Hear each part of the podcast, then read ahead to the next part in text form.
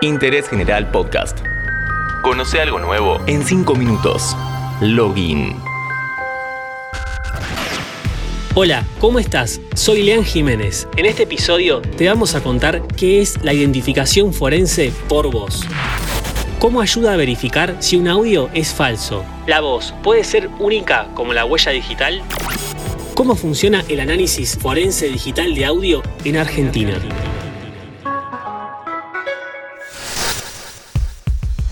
En periodismo, chequear fuentes de información es algo habitual desde los inicios de la profesión. Pero desde la primera década del siglo XXI y tras la masificación de las tecnologías de la información y comunicación, nacieron medios que se ocupan de comprobar hechos.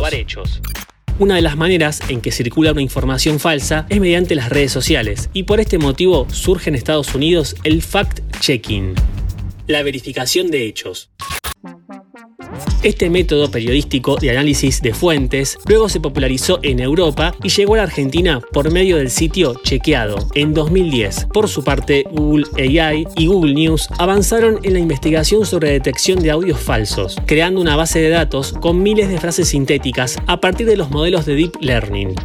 Aprendizaje profundo hablamos de inteligencia artificial en otro episodio. Ya sabes, si querés saber más del tema, te recomiendo que lo escuches. Esta detección de audios falsos implica dos situaciones, que el audio sea generado sintéticamente por estos modelos o que una grabación real sea manipulada mediante edición, por cortes. Ahora bien, lo ideal es que el audio esté en excelentes condiciones, en formato de audio de Windows, o sea, WAV. Pero bien sabemos que estas cosas se comparten vía WhatsApp, Twitter o alguna otra red social que comprime el archivo sonoro, complicando aún más el análisis. Reinsertar un audio en varias plataformas hace que pierda calidad por la recompresión, y esto le trae bastantes dolores de cabeza a los peritos. Esta situación puede cambiar gracias a la aparición de un software nuevo y argentino. Forencia fue creado en el Laboratorio de Investigaciones Sensoriales por la empresa Blackbox, que depende del Consejo Nacional de Investigación Científica y Técnica, conocido como el CONICET. Gracias a este programa, Chequeado pudo analizar la autenticidad de un audio viral que supuestamente era del ex diputado Guillermo Montenegro. Se contrastó a este material con extractos de voz tomados de entrevistas del político, y en unos minutos el sistema resolvió que había muy pocas probabilidades de que sea la voz de Montenegro. Los negros dijeron queremos flan, no queremos cloaca. Y que todo esto va en la mejora de la calidad del policía el software no brinda un resultado binario, positivo o negativo, sino un margen de chances que luego los verificadores complementan con otra información para el análisis. Forencia fue utilizado en un caso similar. Esta vez para chequear si un imitador puede engañar al software. Se comparó la imitación de Felipe Solá hecha por Ariel Tarico con la voz real del político y dio como resultado un 99,89% de que el audio de Tarico es falso. Eso dijeron. No puede decir que estoy mintiendo.